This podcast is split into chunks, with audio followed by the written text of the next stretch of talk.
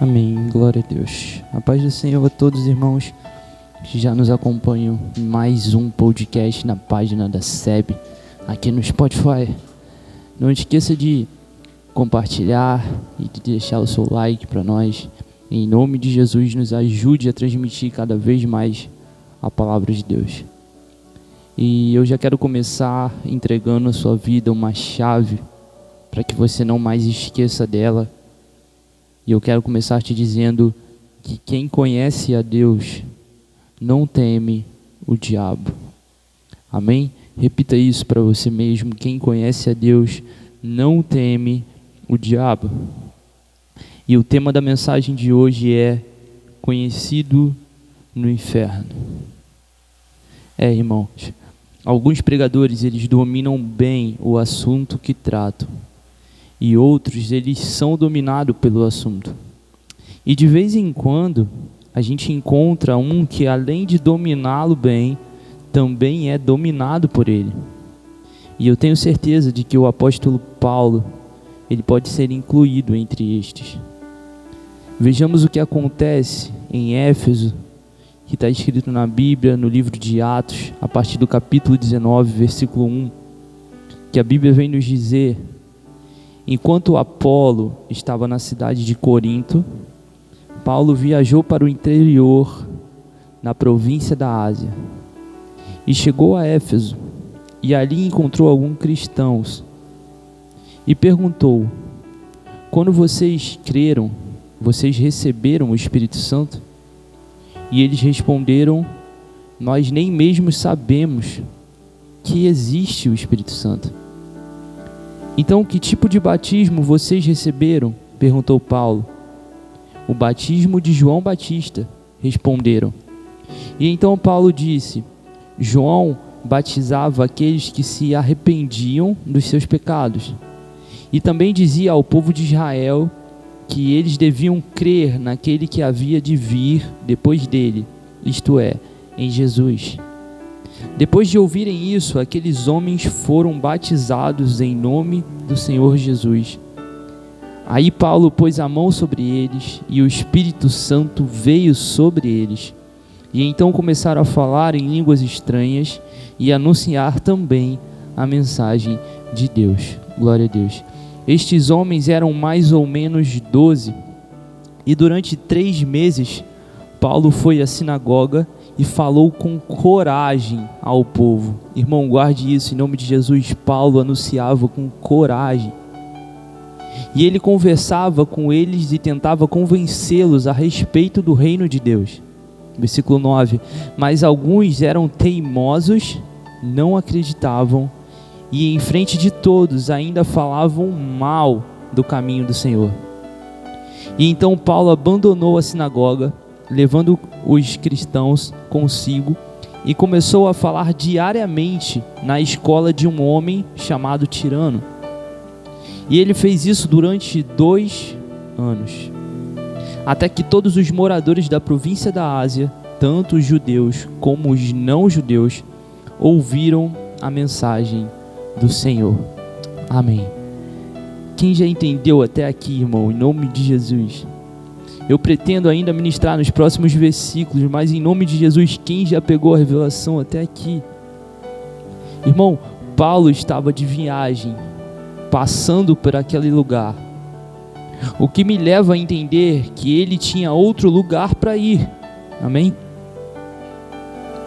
Só que quando ele encontrou alguns cristãos em Éfeso, e ele percebeu que esses homens não sabiam o que era o Espírito Santo, ainda, ele fica por lá três meses ministrando nas sinagogas. E a Bíblia diz que Paulo ministrava com coragem. Mantenha isso em seu coração, não tenha medo. Só que mesmo assim haviam homens que eram teimosos e que não acreditavam e ainda falavam mal. Irmão, Nesse momento aqui, a maioria de nós teria desistido. Paulo não tinha que estar naquela cidade, Paulo não tinha que parar naquela cidade. Aquela cidade não era o objetivo de Paulo, era só uma via de passagem. E ele decide ficar lá três meses ensinando aqueles homens. E muitos daqueles homens eram teimosos, não acreditavam, ainda por cima falavam mal de Paulo em praças públicas. A maioria de nós teria desistido. Mas você sabe o que Paulo fez?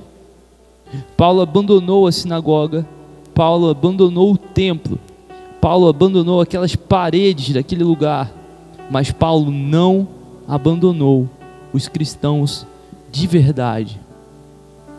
Então Paulo agora encontra um outro lugar para ensinar. E a Bíblia diz que ele ficou agora por dois anos com aquele povo. E eu até posso imaginar Paulo falando: Eu só saio daqui depois que todos souberem a verdade.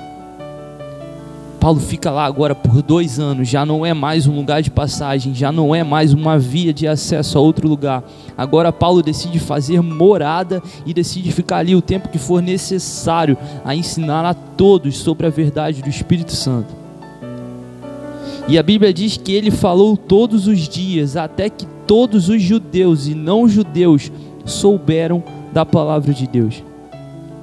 E é aqui que eu aprendo que não importa quem seja, o meu trabalho é ministrar. Vamos voltar a ler em Atos capítulo 19, a partir do versículo 11, de onde eu parei, em nome de Jesus. A Bíblia diz que no versículo 11, Deus fazia milagres extraordinários por meio de Paulo. Tanto que as pessoas pegavam lenços e aventais que ele usava e os levava para os doentes tocarem. E quando estes tocavam neles, ficavam curados. E de outras pessoas saíam os espíritos maus. Alguns judeus que andavam de um lugar para outro, expulsando espíritos maus, quiseram usar também o nome do Senhor Jesus para expulsar os espíritos, dizendo a eles: pelo poder do nome de Jesus, o mesmo que Paulo anuncia, eu mando que vocês saiam. Os homens que faziam isso eram os sete filhos de um judeu chamado Seva, que era um grande sacerdote. Vamos à revelação desses versículos em nome de Jesus. Irmãos, a Bíblia, a palavra de Deus, nos diz que Deus fazia milagres extraordinários através de Paulo. Que homem, não é mesmo? Fala que os seus lenços, cara, e os aventais eram usados para curar e expulsar demônios. Tamanha era a unção de Paulo Vemos também que haviam pessoas, e nesse caso judeus, que tentavam fazer as coisas que Paulo fazia. Pelo que parece, eles só faziam por prática ou por dogma que eles foram ensinados a fazer. A Bíblia fala que eram sete esses homens e que eram filhos de um judeu que se chamava Seva, que era um grande sacerdote. Mas afinal de contas, quem é Seva? Bom, a Bíblia diz que ele era um sacerdote. Então, obviamente, ele conhecia não somente as escrituras, como todos os costumes e práticas da época nas sinagogas, na religião. Então podemos entender que os seus filhos eles foram ensinados com esses costumes e práticas religiosas. E eles, os sete, saíam por aí procurando exorcizar demônios, cheios de suas sabedorias, cheios de suas religiosidades, cheios de seus dogmas, cheios de suas próprias práticas. Esses ainda tentavam imitar a Paulo usando o nome de Jesus para fazer o que eles queriam. O versículo 15 a seguir. Mas certa vez um espírito mau disse a eles, aos sete: Eu conheço Jesus e eu sei quem é Paulo, mas vocês, quem são? Então um homem que estava endemoniado pelo espírito mau os atacou e bateu neles com tanta violência que eles fugiram. Eles fugiram daquela casa feridos e com as roupas rasgadas. E todos os que moravam em Éfeso, judeus e não judeus, souberam disso. Eles ficaram com muito medo e o nome do Senhor Jesus se tornou mais respeitado ainda. Então muitos dos que criam vieram e começaram a confessar publicamente coisas más que haviam feito. E muitos daqueles que praticavam feitiçaria ajuntaram seus livros e trouxeram para queimar diante de todos. Quando calcularam o preço dos livros queimados, o total chegou a 50 mil moedas de prata. Irmão, Judas vendeu Jesus só por três. Assim, de maneira poderosa, a mensagem do Senhor era anunciada e se espalhava cada vez mais. Glória a Deus. Leonardo Ravenhill, ele disse: A minha ambição na vida, disse Leonardo Ravenhill, é estar na lista dos mais procurados do diabo. Irmão, quem conhece a Deus não teme o diabo, conhecido pelo inferno. Nenhum homem que ouse dedicar-se inteiramente a Deus escapará dos ataques infernais. E se você não entendeu isso até aqui, irmão, você está na religião errada.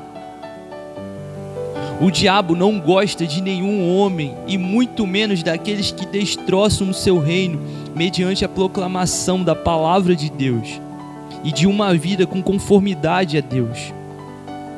Irmão, a verdade é que o inferno te odeia e é por isso que ele vai ficar tentando frustrar os seus sonhos o tempo todo. Porque ele sabe do potencial que você carrega. Então, o meu grito para toda uma geração é: cara, acredite mais em você do que todos os seus inimigos têm acreditado em todas as promessas que você recebeu. Acredite mais em si, irmão. Acredite mais no que você carrega. Não é por você, não é pela força do seu braço, não é pelo como você está se sentindo, mas é pelo que você carrega em Cristo. Um dos homens mais ousados e destemidos da história, ele sabia bem disso. O reformador Martim Lutero sabia que ao proclamar a verdade atrairia sobre si a fúria de homens e demônios. E ele mesmo declarou: ainda que todos os demônios do os, todos os demônios, o mundo, os nossos vizinhos e os nossos próprios amigos sejam hostis conosco, nos insultem e difamem, nos firam e nos atormentem, Devemos considerar tudo isso nada mais do que jogar uma pá cheia de esterco à vinha, a fim de bem fertilizá-la, poldando os indôminos galhos inúteis e removendo um pouco das folhagens excessivas que nos impede de crescer. O clamor de Leonard Ravenhill é pertinaz para essa geração de pregadores e cantores insípidos que vivemos hoje. No século passado, Leonardo Ravenhill já clamava que o Deus nos envie profetas e homens destemidos que clamem em voz alta e não poupem ninguém, que abalem nações com lamentos ungidos, que sejam fervorosos quase a ponto de se tornarem insuportáveis, duras a ponto de serem difícil ouvi-los e descompromissados a ponto de sofrerem perseguições. Se Gideão derrubar os postes ídolos de Baal, o inferno se levantará com fúria pertinaz. Se João Batista ousadamente denunciar os pecados de um monarca imoral, cabeças irão rolar. O pregador Joseph Park ele declarou: aquele que prega arrependimento está se colocando contra este século. E enquanto insistir nisso, será impiedosamente atacado pela geração cuja fraqueza moral ele aponta. Para tal tipo de pessoa só existe um fim: a sua cabeça vai rolar. E é melhor que ninguém comece a pregar arrependimento enquanto não confiar a sua cabeça aos céus. Sete homens estavam tentando libertar o endemoniado, utilizando determinada fórmula religiosa. Só que dirigir termos teológicos e até mesmo versículos bíblicos a um endemoniado é um método ineficaz de libertação. Seria mais ou menos como tentar deslocar a rocha de Gibraltar, atirando bola de neve nela. E o homem endemoniado Apesar de ser um só, ele subjugou facilmente aqueles tolos. E enquanto os filhos de Seva saíam correndo para a rua, nus e derrotados, o que estava possesso de um espírito imundo acrescentava ao seu guarda-roupa mais sete vestes. E a imagem dos sete feridos e amedrontados já diziam tudo. Porém, Deus usou a insensatez deles para glorificar o nome de Cristo. Pois por causa desse episódio o nome dele foi engrandecido. Glória a Deus. Adeptos do espiritismo foram salvos. Aleluia. Judeus e gregos se converteram. Amém. Queimaram-se em enormes fogueiras livros de arte mágica. Observamos ainda o testemunho do demônio em Atos, capítulo 19, versículo 15. Eu conheço a Jesus e eu sei quem é Paulo, mas vós, quem são? Esse é o maior elogio que o inferno pode fazer a alguém, irmão. É associar o seu nome ao nome de Jesus. Pensamos um pouco nesse apóstolo. Ele conhecia a Deus intimamente. Paulo, a ponto de o Senhor lhe fazer revelações. Os anjos serviam. Suas orações provocavam terremotos. Suas palavras dinamizadas ali pelo Espírito de Santo estraçalharam os grilhões que acorrentavam uma jovem endemoniada por espíritos malignos. E em Corinto, esse poderoso homem de Deus ensinou a palavra e estabeleceu uma igreja bem à porta do diabo. Mais tarde, ele conquistou almas na própria casa de César, bem debaixo do nariz do imperador. Além disso, invadiu os domínios da capital intelectual do mundo com a mensagem da ressurreição, chegando a deixar confusos os sábios, irmão. Enquanto Paulo viveu, o inferno não teve paz. Enquanto Paulo foi à cruz de Cristo, ele experimentou o milagre da regeneração e da conversão. Mas depois, quando foi crucificado com Cristo, ele conheceu um milagre maior, o da identificação. E eu acredito ser esse o argumento mais forte do apóstolo, quando ele diz: viver para mim é Cristo e morrer é lucro. E ao dar a última volta de sua corrida terrena, ele afirmou: Combati o bom combate. Irmão, os demônios devem ter dito amém nessa hora. Essa declaração. Pois eles sofreram mais com Paulo do que o apóstolo sofreu com eles. É verdade, Paulo era conhecido no inferno. O motivo do mundo ir para o fogo do inferno é a igreja ter perdido o fogo do Espírito Santo. A fé, ela só vem por ouvir a palavra de Deus a unção só vem por oração a Deus. Não existe pregador sem fé e sem unção, porque não existe pregador sem palavra e sem oração.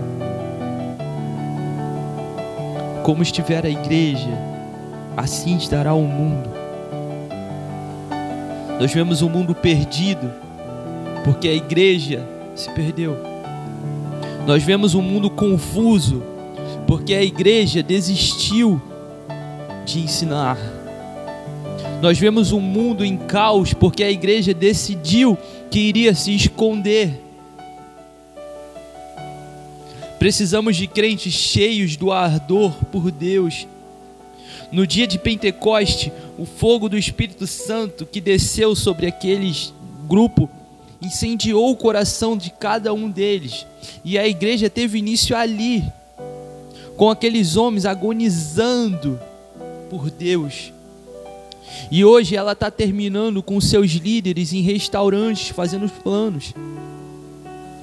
Ela começou num avivamento e está terminando num ritual. Começou com uma força viril e agora termina estéreo. Os membros fundadores eram indivíduos de grande fervor e de nenhum título. E hoje temos muitos títulos, só que não carregamos nenhum fervor. Ser um pregador, não possuir o Espírito Santo de Deus, o seu gabinete de estudo não passa de um laboratório onde ele disseca doutrinas e cultiva dogmas sem vida. É preciso ter unção para ensinar. A verdade tem que ser apresentada de forma incisa. E a palavra de confronto deve transmitir vida. Estamos precisando hoje de novos Josés para conduzir, de novos Josués para conduzir o povo de Deus à terra prometida, a terra cheia de vida do Espírito Santo. Como o povo de Israel, nós já conseguimos escapar do Egito e de Faraó, o que para nós hoje são o mundo e Satanás. Só que algo que pode ser um degrau para nos elevar a uma, a uma posição acaba se tornando como pedra de tropeço. Algo que deve ser apenas um portão de acesso à nossa meta, torna-se torna a meta em si. E algo que deve ser uma via de passagem, torna-se o ponto final da linha. Nós já abandonamos a pobreza do mundo, mas ainda não entramos na Canaã das riquezas de Deus. Com igrejas preocupadas com suas glórias e valores, cheias de crentes preocupados com suas aparências e status, o povo, ele eles queriam um rei e colocaram Saul, que tinha o título e status de rei. Para o povo, o trono estava ocupado. Mas para Deus, irmão, o trono estava vazio. E enquanto a você e o seu cargo, será que Deus te conhece na posição? Ou somente para o povo você o ocupa? Será que você está ocupando o lugar que um homem de Deus deve ocupar. Irmão, Moisés recebeu o chamado por meio do fogo. Elias invocou o fogo dos céus. Eliseu acendeu um fogo. Miqueias ele profetizou, profetizou sobre a purificação pelo fogo. João Batista ele afirmou: Eles vos batizará com o Espírito Santo e com fogo. E Jesus disse: Eu vim para lançar fogo sobre a terra. Se nós tivéssemos a mesma preocupação com o batismo de fogo, como temos com o batismo das águas, nós conheceríamos uma igreja em chamas e experimentaríamos outro Pentecoste. Irmão, é melhor vivermos seis meses com o coração em chamas apontando o pecado desse mundo, seja em que lugar for, e conclamando o povo a libertar-se do poder de Satanás e se voltar para Deus, como fez João Batista, do que morrermos cercados de honrarias eclesiásticas e de doutorados em teologias, para nos tornarmos motivos de riso no inferno. Perguntaram a Leonard Ravenhill se ele tinha alguma ambição. E ele respondeu: Claro que eu tenho. Eu sou um jovem. A minha ambição é ser conhecido no inferno. A verdade é que estamos por um fio, irmão. E você já reparou que nós só damos valor aos fios quando nós só temos um? A Bíblia nos diz que não devemos julgar os outros e nem fazer acepção de pessoas de forma alguma. Mas também nos diz: cabe ao homem que julgue a si mesmo. Para o povo, o trono estava ocupado, Saul era o rei. Mas para Deus, o trono estava vazio. Porque não era Davi, o escolhido do Senhor, que estava lá. Irmão, examine-se a si mesmo. Qual é a sua motivação? Será que é porque você acha bonito? Ou é porque você acha satisfatório? Talvez porque você acredita que terá algum tipo de poder. É porque você ama dizer aos outros o cargo que você carrega? Ou é porque acrescenta ao seu ego?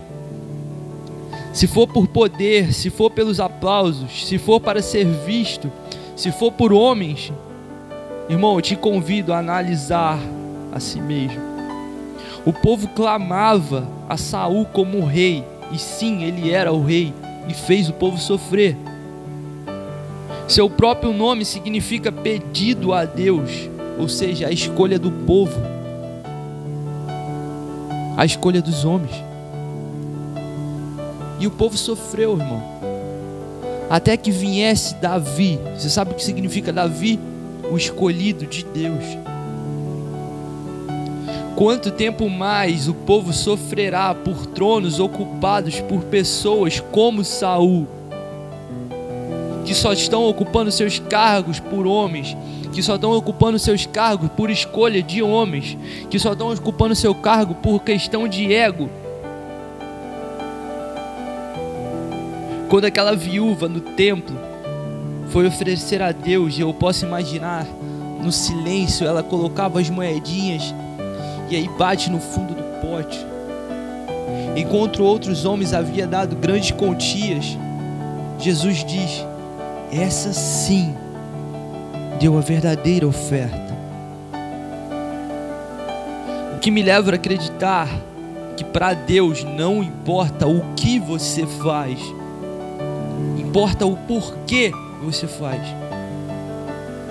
Não julgamos o ladrão, mas nós condenamos o ato de roubar. Então, para Deus nunca importou o que você faz, mas o porquê você faz. Examine-se a si mesmo. Irmão, porque eu nunca vi um escolhido sem resposta, eu nunca vi um justo mendigando o pão, eu também nunca vi um homem de Deus se sentindo vazio mas eu pude ler sobre um povo que, se, que resolveu passar por cima de Deus e escolheu o seu rei. Eu li sobre esse povo sofrer. O que me leva a crer que às vezes, ou melhor, muitas das vezes, a vontade permissiva de Deus pode nos fazer sofrer.